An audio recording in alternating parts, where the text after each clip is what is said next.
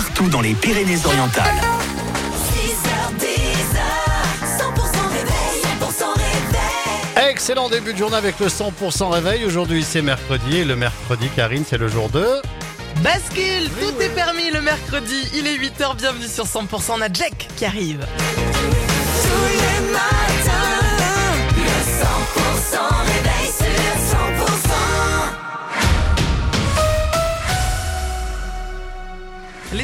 Avec Margot Alix. Bonjour Margot. Bonjour Karine, bonjour à tous. Rapport de la Cour des comptes sur l'état des lieux des stations de ski françaises face au changement climatique.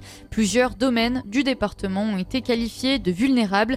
Un score de vulnérabilité a été établi.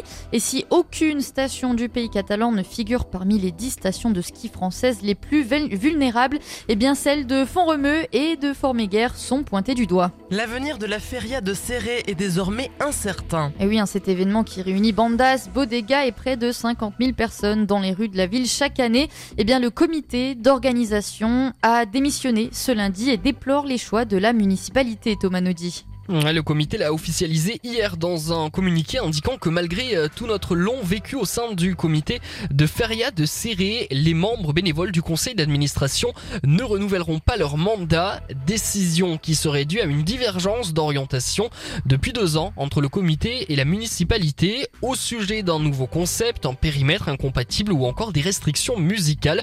Euh, Pour le moment, la Feria de Serré 2024 qui doit se dérouler le week-end du 6 au 7 juillet reste donc incertaine, même si le comité souhaite que de nouveaux membres se manifestent dans les prochains jours euh, pour euh, continuer à tout mettre en place. Alors la feria est toujours programmée pour l'instant et les corridas organisées par la DAC ne sont pas concernés par cette démission.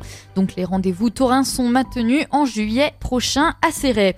Des restaurants à moitié prix pendant un mois, c'est ce que propose l'application The Fork jusqu'au 31 mars. Plusieurs restaurants partenaires participent à l'opération dans le département, notamment la crêperie chez la Bretonne à Saint-Estève ou Canpuich à Serret. Le parc animalier Ecozonia a récemment accueilli Mayala et Maléo. Et oui, ce couple de panthères des neiges a rejoint le parc le 31 janvier dernier. Ce félin rare est l'un des félins les plus menacés au monde, victime de braconnage. Cette espèce est menacée dans son milieu naturel. La population est d'ailleurs estimée à seulement 5000 individus et près de 350 individus sont tués chaque année. D'ailleurs, ce félin a pour habitude de vivre dans les régions les plus reculées et inaccessibles d'Asie centrale. Il y a plus de 6000 mètres d'altitude. Mais pour autant, eh bien, ces prédateurs s'adaptent très bien au climat méditerranéen. Cyril Vaccaro est le directeur d'Ecosonia. On l'écoute. toutes les adaptations euh, morphologiques euh, qu'a la panthère des neiges pour supporter le froid lui, euh, lui sert aussi pour supporter le chaud. Les euh, nombre de poils importants qu'elles ont sous les coussinets leur sert en hiver de raquette et l'été leur sert pour ne pas se brûler les, les coussinets sur les pierres brûlantes. On pourrait citer également la grande queue qui en hiver lui permet de se mettre en boule et de se réchauffer.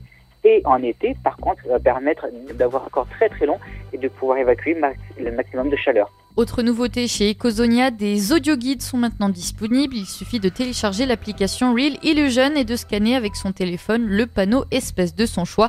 Cinq langues sont disponibles. Et du rugby dans l'actualité, Pozzolo Tulagi, le deuxième ligne de l'USAP, est annoncé titulaire contre l'Italie dimanche à Lille pour la troisième journée du tournoi Destination.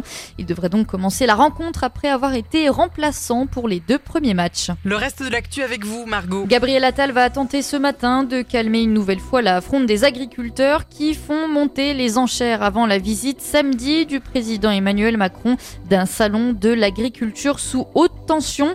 Alors le Premier ministre tient à 9h une conférence de presse pour détailler les principales orientations du projet de loi agricole dans lequel il entend inscrire l'objectif de souveraineté alimentaire et exposer le suivi de et l'exécution des mesures gouvernementales présentées le 1er février dernier.